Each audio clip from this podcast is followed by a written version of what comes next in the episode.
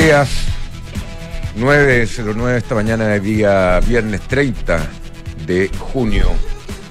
Bienvenido a Información Privilegiada. Les saluda a Cristian Camus junto a el Niño Maravilla, don Fernando Zavala. ¿Cómo estamos, Fernando? ¿Cómo está, doctor? Muy buenos días. Me, me- me gusta esa energía juvenil que tiene usted Claro, aquí estamos. todas las mañanas. Oye, Nike eh, pasó los 3 trillones en las operaciones antes del inicio de los, del mercado, en los pre-trading markets ¿Ya? ¿Los tres Eh, trillones de qué? de, de capitalización bursátil. 3 trillions, ¿ah? son, no sé cómo se dice en español esa cifra, pero, pero eh, ¿Nike? 3 mil billones sería. No, no, no. Apple. Ah, Apple, sí. Está No, en su pick. Estuvo, estuvo el 20 de enero de este año en un valor similar. Eh, y ahora se espera que sea el primer día eh, durante el- la, la sesión de hoy. Podría ser eh, el primer día que cierre una compañía abierta en Estados Unidos en más de 3 trillones de dólares. Porque ayer cerró en 2 trillones 980 mil millones. Un hito que todo el mundo está esperando. Bueno, es como una locura, ¿no? Es demasiado. Tú sabes que el PIB de Chile son 300 billones, ¿no es cierto? Aproximadamente, 310, por ahí, póngale usted el número que quiera, pero anda alrededor de eso. Si Nike vale 3 trillones, significa que una compañía de Estados Unidos vale 10 veces lo que nosotros producimos en un año, Bueno, sí, como país. es, es impresionante el valor de Apple. Pero ¿sabes? Yo Quería. Nike de nuevo, Apple estoy hablando, Apple, Apple, Ah, Apple, sí, Apple Computers. Es que Apple. te confundiste Sí, porque yo me confundí. Esto es qué Apple, Apple, Apple. Nike. Eh, a Nike reportó mal ayer y de hecho está cayendo 2,2%. Y mm, la razón del mal reporte es que los consumidores en Estados Unidos están empezando a mm, recortar consumo, ¿ah? a hacer más precio sensitivo, como se dice, precio sensible. Y Eh, eso le está afectando eh, a las proyecciones de venta de la compañía de zapatillas. Yo eh, comentaba el tema de las zapatillas. Hace tiempo no compro zapatillas, pero siempre ha sido un bien muy especial, sobre Sí. todo en los niños adolescentes. Eh, que yo veía señoras que se gastaban, no sé, casi su sueldo entero en las zapatillas para el niño. Y, el niño a los 10 días las tenía no, destrozadas. no. yo me acuerdo que antes a mí eh, nosotros nos compraban una zapatilla, una, una zapatilla para toda la, o sea, se gastaban la zapatilla y te compraban otra. Usáis siempre la misma zapatilla. Lógico. Es- Una al año. una al Suerte, año, o o sea, una, un par, cada, digamos, o un una par. cada dos años. O una cada dos años, claro. Entonces. eh, Ahora han bajado de precio eh, la- las, ca- las de mm, calidad quizá un poco más inferior, pero a mí me llama la atención de repente unos modelos eh, más de, digamos, más, más, más caros. Los precios que alcanzan, si al final son zapatos, ¿no? Pero bueno. Sí.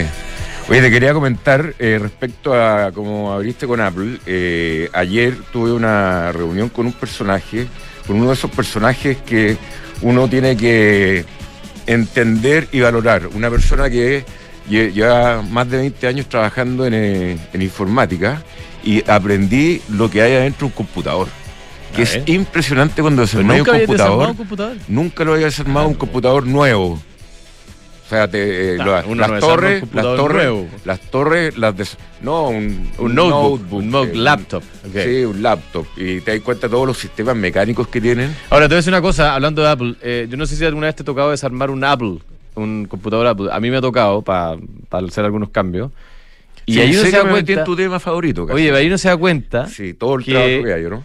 que los Apple eh, tienen una gracia que la parte interna del computador está diseñada bonita también. Ah, O sea, tiene una cierta configuración que no es arbitraria, no es, no es random, digamos. No es al lote, sino que alguien pensó dónde poner las baterías, dónde poner la placa madre, dónde poner los, no sé, los, los diferentes componentes del computador. bueno, tú sabes que parte de lo que más sorprende cuando uno eh, ve los computadores, los sistemas de enfriamiento que tienen que tener. Sí, claro. O sea, si, eh, si te falla eso, es como que te falla el radiador del auto, el computador se Ahora, apaga. la- las memorias sólidas de ahora requieren Menos temperatura. menos, menos enfriamiento, así que... No, cada día se requiere menos, por eso cada por eso día- los celulares tienen una memoria sólida que es comparable con los mejores computadores de hace pocos años y no, requiere- no tienen un ventilador. Sí. Bueno, y te quería comentar a propósito de Apple, porque hice la adquisición, hice el sacrificio de comprarme el, lo último en teléfono. no está. Ah, en teléfono. está. Ah, eh, ahí está. Ya, ya, Acá está. ya. Y realmente me tiene sorprendido. ¿Para bien o para mal? Muy para bien. La calidad de la cámara.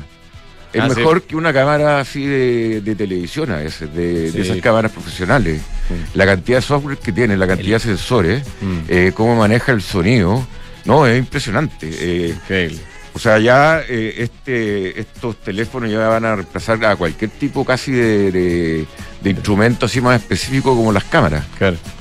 Oye, volviendo al mercado, doctor, eh, el primer, hoy día es el último día de transacciones del primer semestre de 2023 y mm, hasta ahora por lo menos, salvo que pase algo muy dramático hoy día, se está consolidando un escenario bien positivo. ¿ah? El Nasdaq ha subido casi 40% desde el primero de enero hasta hoy día. Eh, 37% y fracción, 37,5 ante la apertura del, del mercado de hoy.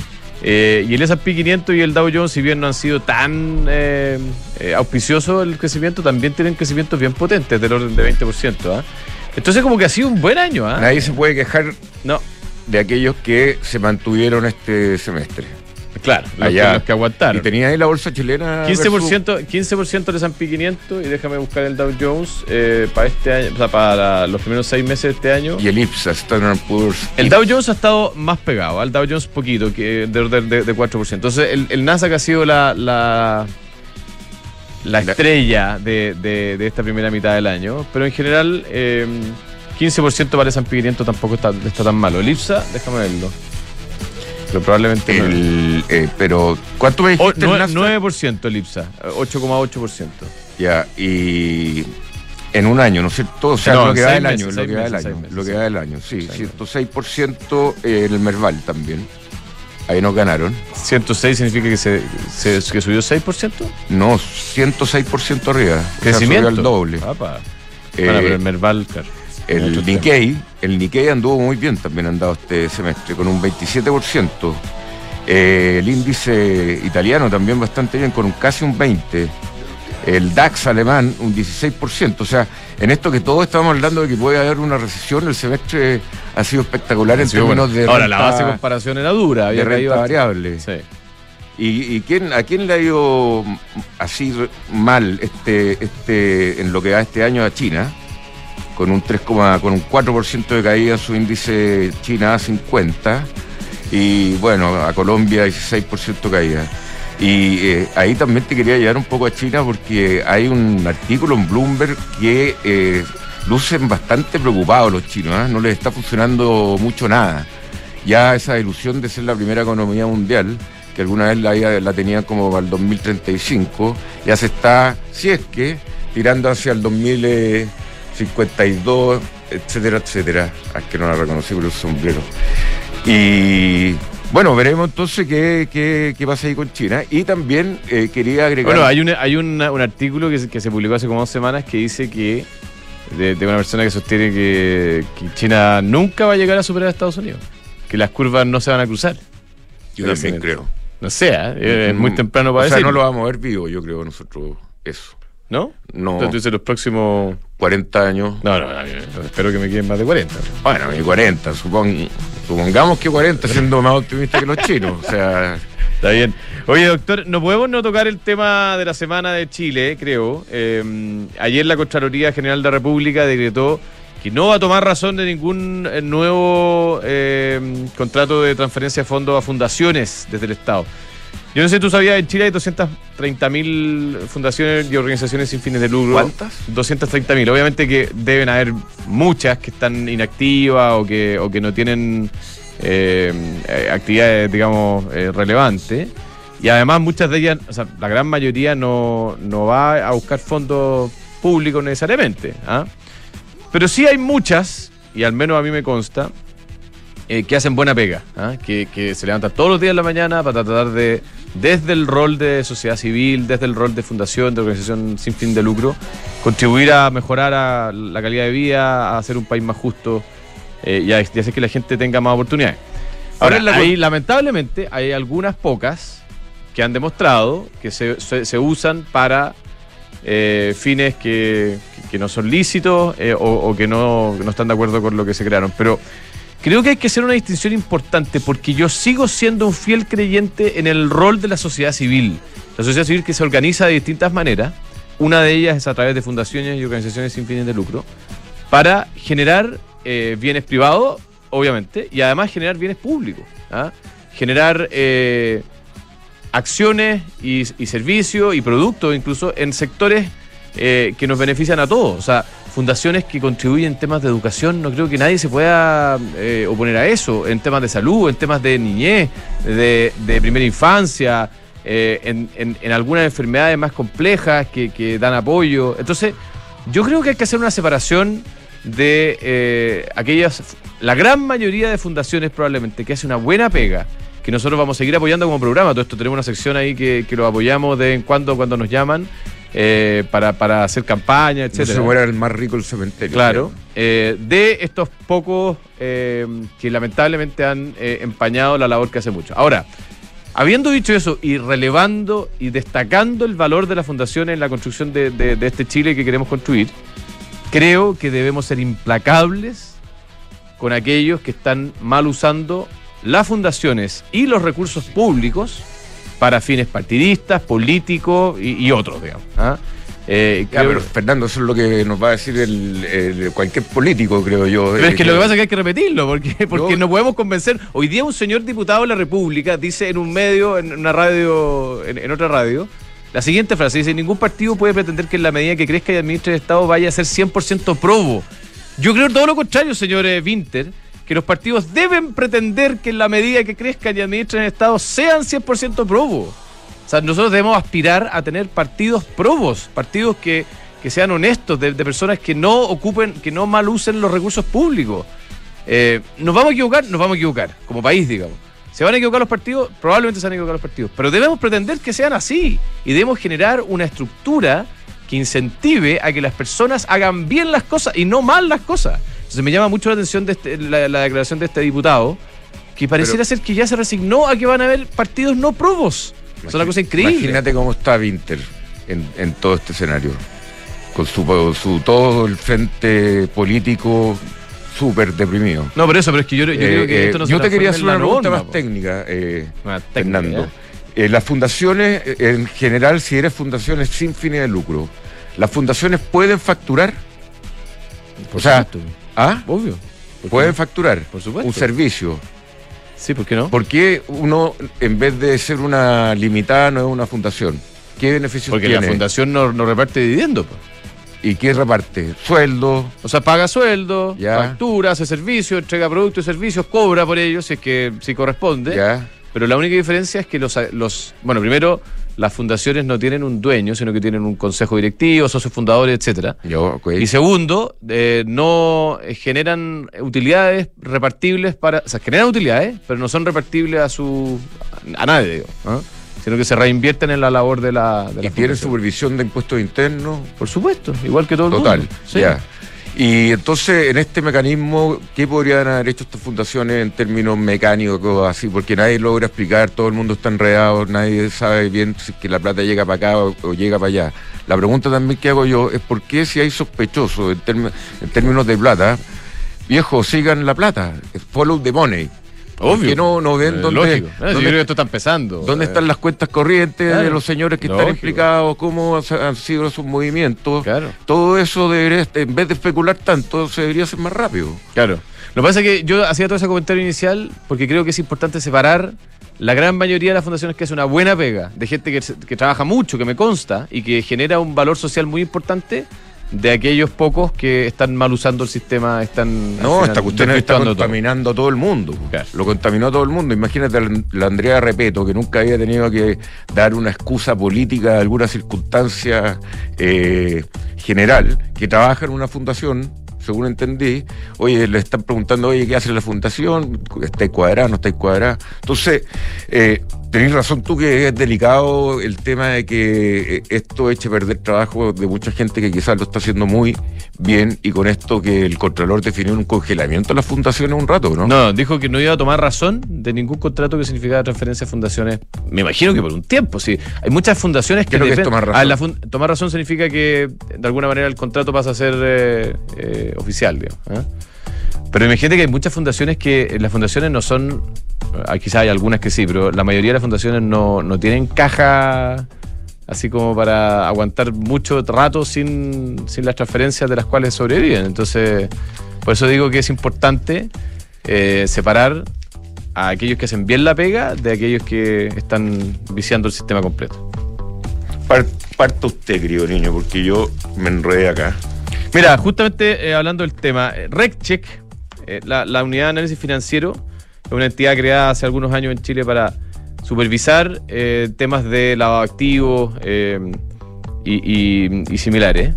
Y se han ido agregando sectores de la economía que son regulados. Y las automotoras son una parte, son parte de ello. Entonces con RecCheck usted puede automatizar y digitalizar todos los procesos para cumplir con las nuevas obligaciones. Contáctanos en reccheck.com. ¿Sabías que Copec está transformando el futuro a través de su hub de innovación Copec Wind? Está transformando los sectores de movilidad, energía y retail con nuevas soluciones para acompañar la vida en movimiento de las personas, las empresas y el país.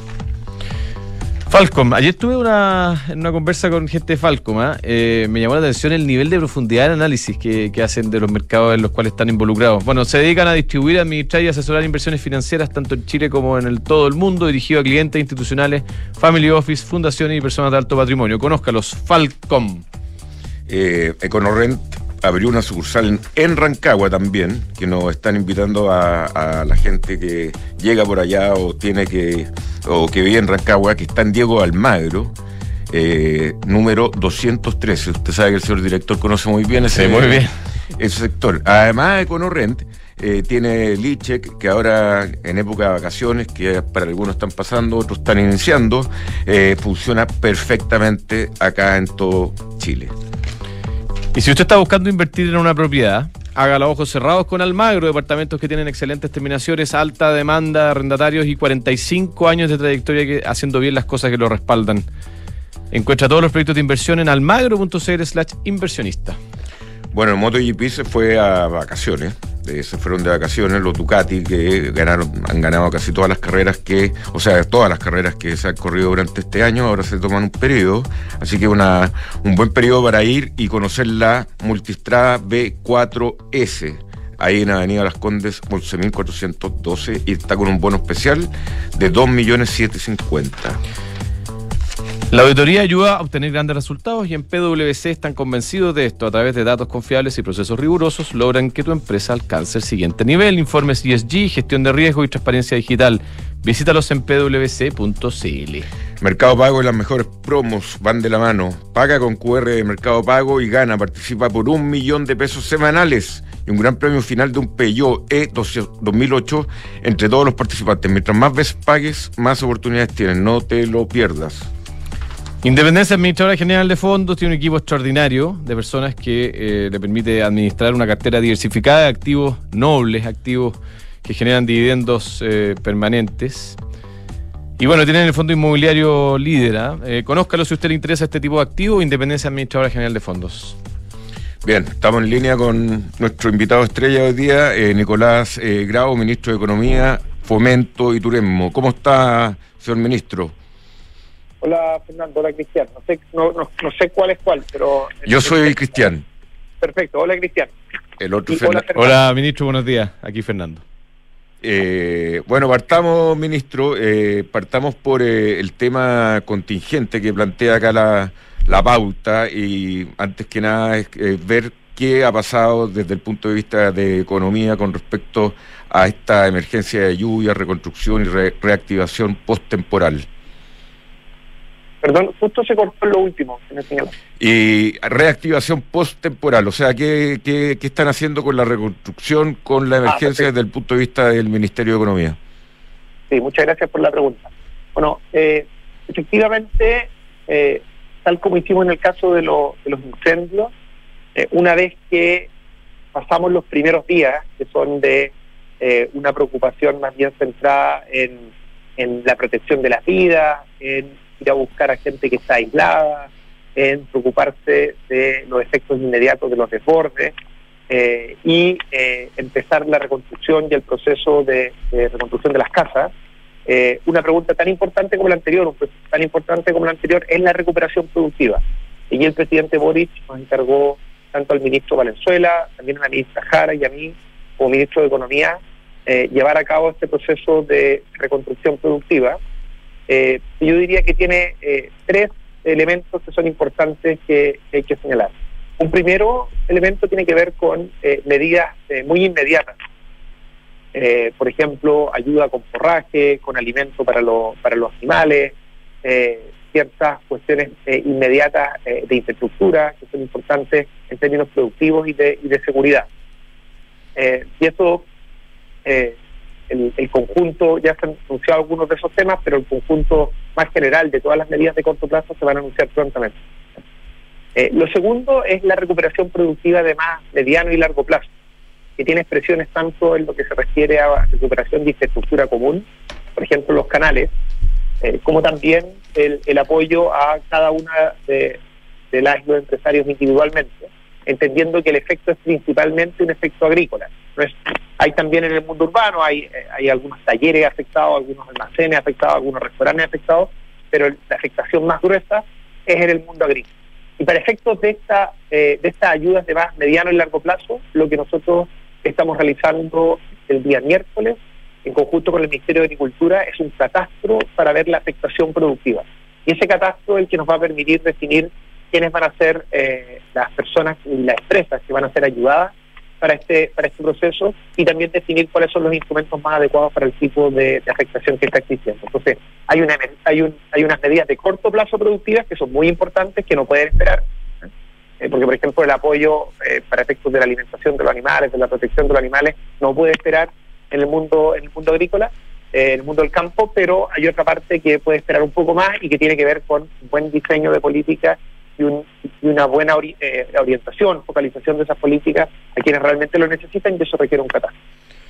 Ministro, em, en su, eh, o hasta ahora, digamos, eh, yo entiendo que están haciendo un catastro y que la información más fina la van a tener después del catastro, obviamente, pero ¿cuáles, ¿cuáles parecen ser los focos de afectación? Usted habla del tema agrícola, ¿hay algún otro sector que se vea particularmente afectado? Y le hago una segunda pregunta.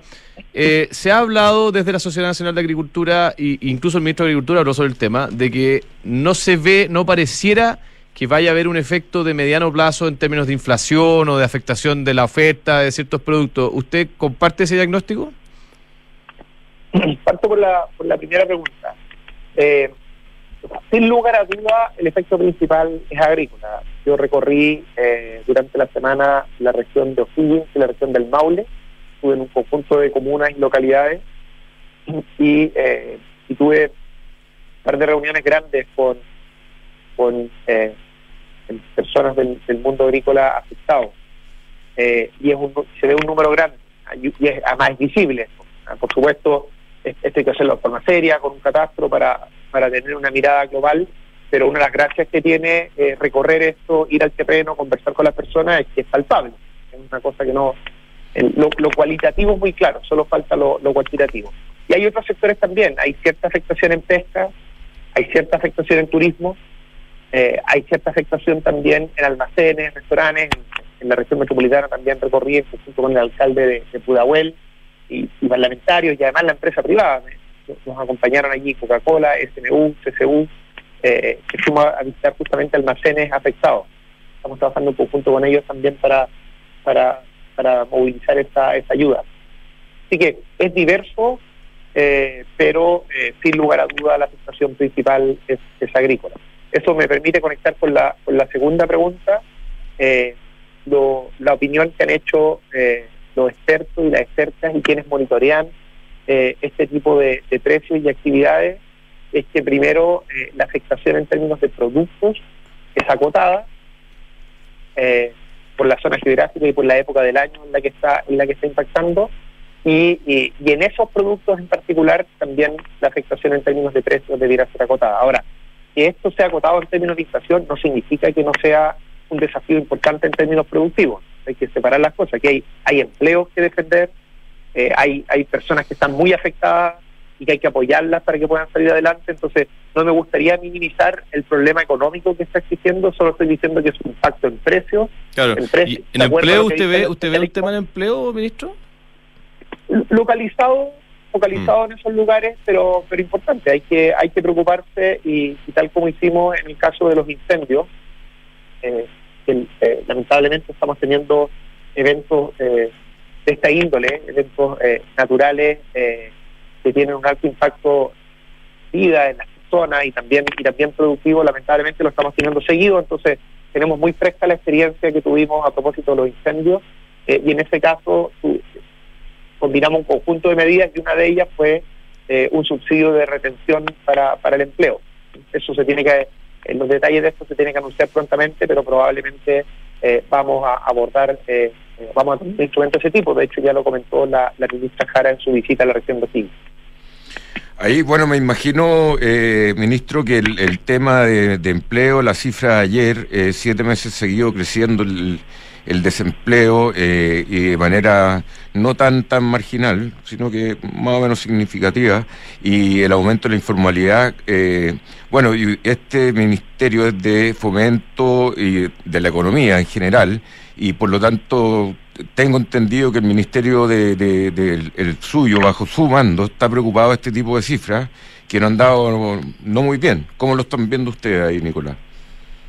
Bueno, lo primero es que creo que hay que ser cuidadoso en la interpretación de, la, de las cifras. Eh, cuando uno dice el desempleo viene subiendo los últimos meses, eh, eh, lo que uno entendería de eso, en términos coloquiales, es que mes a mes ha ido subiendo. pero la verdad ha ido bajando mes a mes. hace, hace tres meses llegó a estar en 8,8 y hoy está en 8,5 cuando las personas dicen que eh, ha ido subiendo, se refieren a ese mes comparado con el mismo mes el año anterior. Pero, pero si a uno lo que le preocupa es la dinámica del desempleo, la dinámica del desempleo, este es el segundo mes consecutivo en el que baja. Llegó a estar en 8,8 y ahora va en, en 8,5. Entonces, los dos datos son importantes. No es que no es que el, dato en que uno compara un mes, eh, eh, digamos, marzo, abril, del año 2023 eh, con el año 2022, este, este, dato también es informativo. Pero si, si la pregunta es, ¿cuál es la dinámica que está teniendo la economía en términos del desempleo? La dinámica que está teniendo la economía en términos del desempleo es a la baja. Por supuesto, un 8,5% sigue siendo un valor alto. Por lo tanto, es de nuestra, es de nuestra preocupación. Y segundo, si lo que a uno le preocupa es la capacidad de la economía de generar empleo, lo que tiene que mirar es la evolución del empleo. Y lo que nos dice es esta última información del trimestre móvil que entrega el, INE, es que en este trimestre móvil, respecto al trimestre móvil anterior, se crearon 27.000 empleos y si uno lo mira de forma desestacionalizada, es decir, compara los dos trimestres pero quitándole sus eh, particularidades estacionales, eh, lo que queda es que el aumento es de 44.000 empleos. Y en términos más generales, lo que diría es que eh, lo que estamos teniendo es que eh, en los últimos seis meses, llevamos seis meses consecutivos en los que eh, ha habido una creación de empleo en términos desestacionalizados. Entonces, cuando uno mira la generación de empleo, se da cuenta que el último semestre del 2022 fue un mal semestre, porque tuvimos incluso algunos algunos trimestres eh, algunos trimestres móviles que estuvo bajando la generación de empleo, en términos netos tuvimos destrucción de empleo y desde hace seis meses que estamos teniendo eh, creación neta de, empleo. Lo que sucede es que esa creación neta de empleo en algunos meses, no en el último tiempo, pero en algunos meses fue más baja que eh, la cantidad de personas que salieron a buscar trabajo. Y por eso que hace algunos meses estaba creciendo el desempleo, llegó a estar en 8.8 y desde hace tres meses ha ido bajando y ahora estamos en 8.5. Entonces, en resumen, yo diría que la dinámica de creación de empleo de los últimos seis meses ha sido una dinámica positiva, pero nosotros esperamos eh, que el desafío es que sea aún más positivo, que crezcan más los empleos. ¿ah?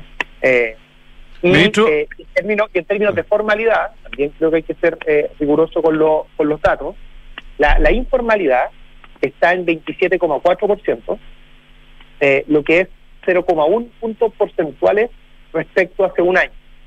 Es decir, hace un año era 27,3%.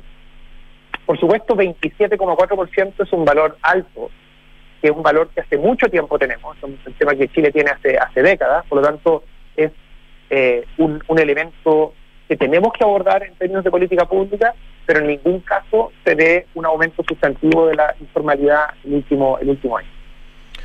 ¿No le preocupa, ministro, que parte relevante de los empleos que se han creado este año, no, no este último trimestre, vengan solamente del sector público, como se ha señalado? Ese dato también es erróneo. Eh, no, ¿no es así? no, no. Eh, el, el, lo que lo que uno ve, eh, esto se, ha comentado harto por parte de tanto del INE como por parte de, eh, de, de eh, lo que sucede primero es que, de hecho, voy a partir de términos generales. Primero, cuando uno ve el gobierno central y ve durante el año 2022, durante el año 2022 en el gobierno central, que es lo que determina el Ejecutivo, eh, no se crearon empleos, de hecho se destruyeron un poquito de empleos. Eso es lo que se refiere al, gobierno central. Y de esos datos, estos están los informes de DIPRE, ahí no es necesario ver una encuesta, porque en el fondo lo que entrega eh, y lo que está en el presupuesto y lo que entrega DIPRE son los datos censales, es decir, entrega la información de todos los empleos, eh, de todos los empleos públicos. ahora, en las encuestas, cuando uno empieza a hilar más fino y empieza a ver categorías más pequeñas, y empieza a tratar de hacer esta distinción entre los tipos de empleo, eh, lo que sucede es que uno va a ver que hay mucho ruido. Y entonces lo que ha dicho el INE que a pesar de que en algunos momentos se ve que sube y en otros momentos se ve que baja el, ese empleo público, no hay una variación estadísticamente significativa.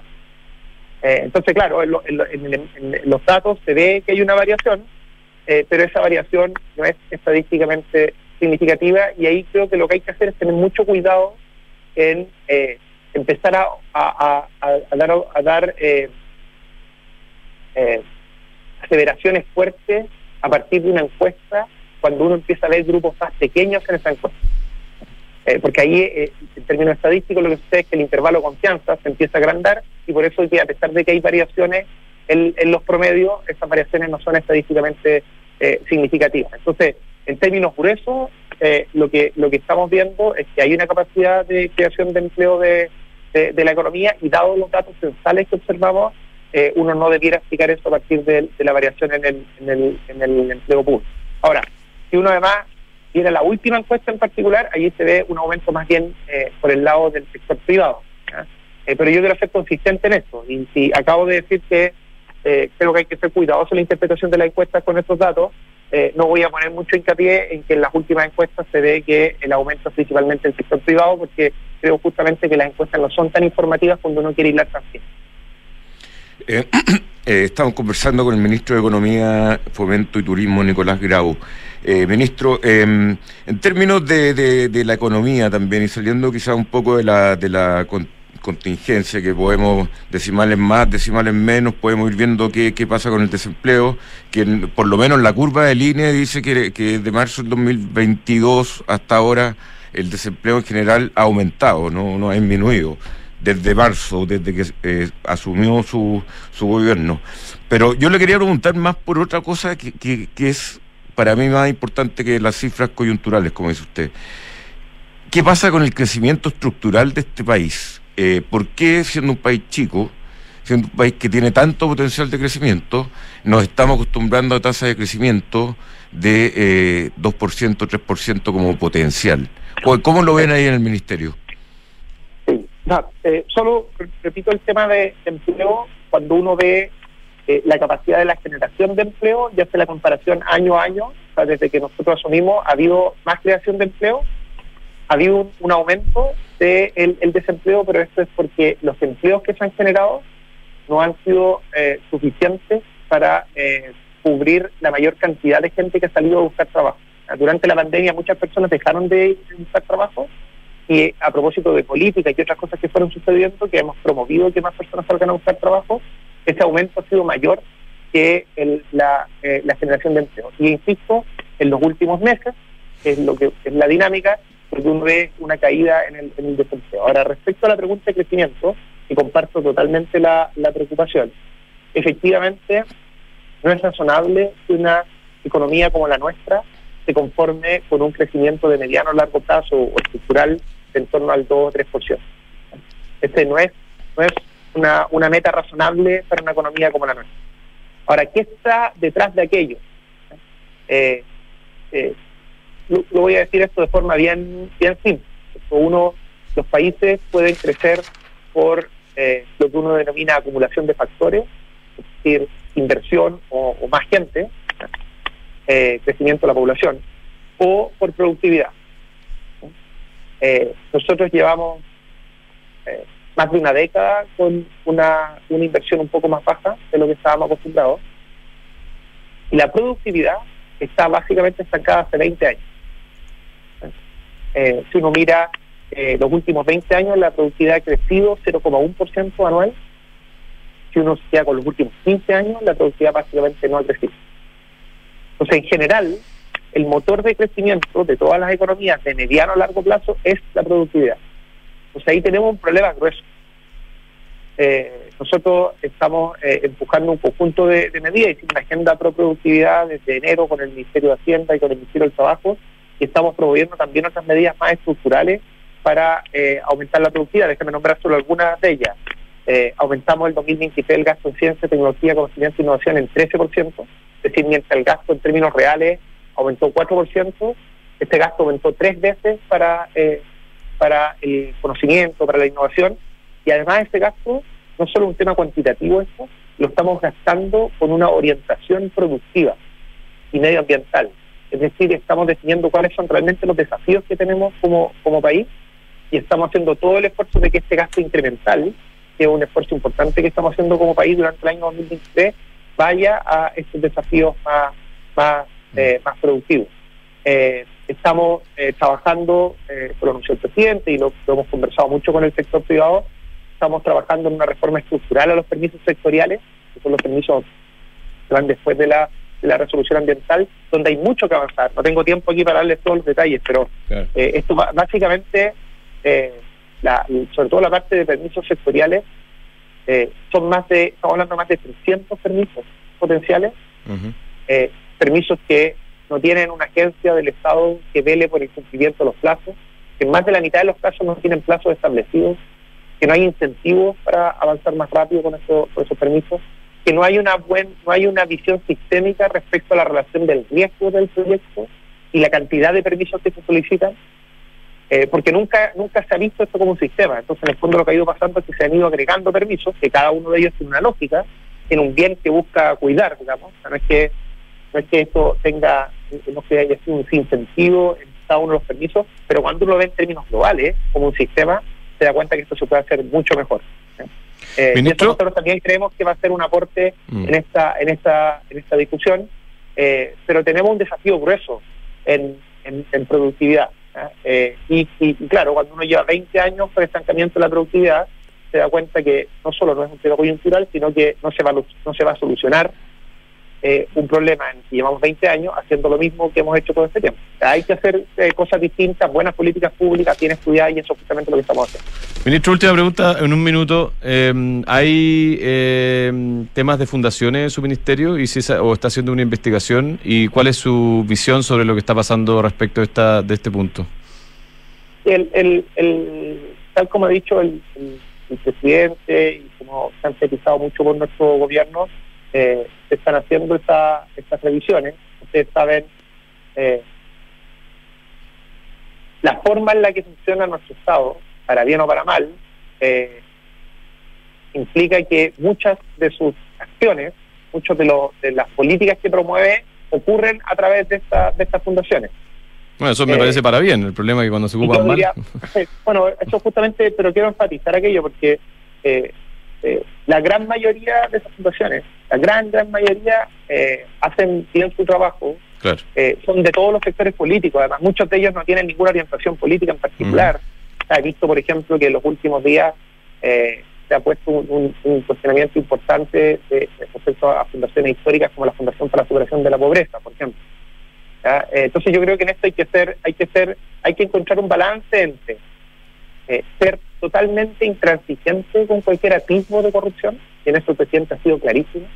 Si alguien actúa de forma indebida, hay que ser durísimo, hay que condenarlo de forma eh, inmediata y no hay que tener ninguna eh, ninguna eh, consideración al respecto. Y lo más importante, de hecho, es que quienes son parte del sector político, de, donde sean esas personas que, que cometan estos actos, sean ellos y ellas quienes son los más duros. Pero en economía, ministro, no debieran haber, yo me imagino que no, no tiene la relación como tiene vivienda, ¿no? No, no, somos, un ministerio que tenemos otra, otra naturaleza. otro foco, sí. Sí, nuestro, nuestro, no, es un tema eh, de alta relevancia en el ministerio propiamente tal. Después hay, muchos servicios, pero no es, eh, no es un esto esto es algo que es más relevante en, en los ministerios, bueno, hace mucho tiempo que tienen una dimensión más social de su de su, de Pero creo, insisto, creo que hay que entre todas y todos tenemos que lograr encontrar ese equilibrio entre ser durísimos con quienes han cometido estos estos actos y por otro lado eh, hacer la distinción eh, para que eh, no tengamos no tengamos una, una situación en que la gran mayoría que hace bien la pega, que hace una, un, trabajo de colaboración del, al Estado y que en muchos temas, en muchos casos aporta a que se pueda hacer esto con más agilidad también y que llegue de mejor manera a las personas, yo creo que hay que ser cuidadosos en todo ese, en todo ese proceso. muchas, gracias. el, gobierno, el gobierno ha encontrado ese equilibrio y entre todos tenemos que empujar en la misma dirección.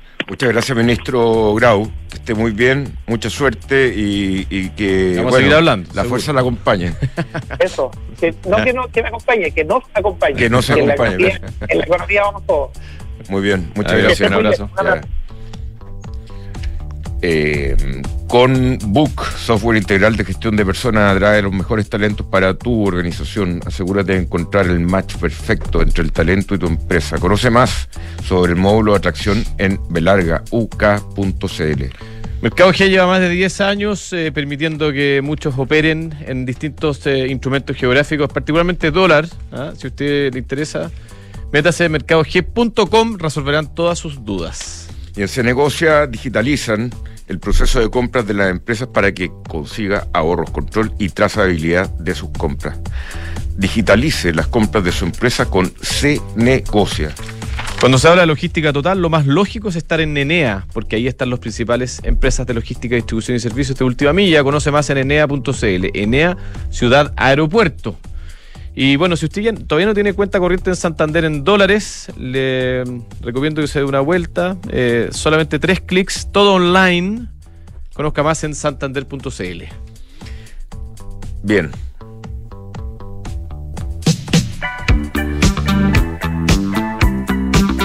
Grandes ideas que hoy son realidad.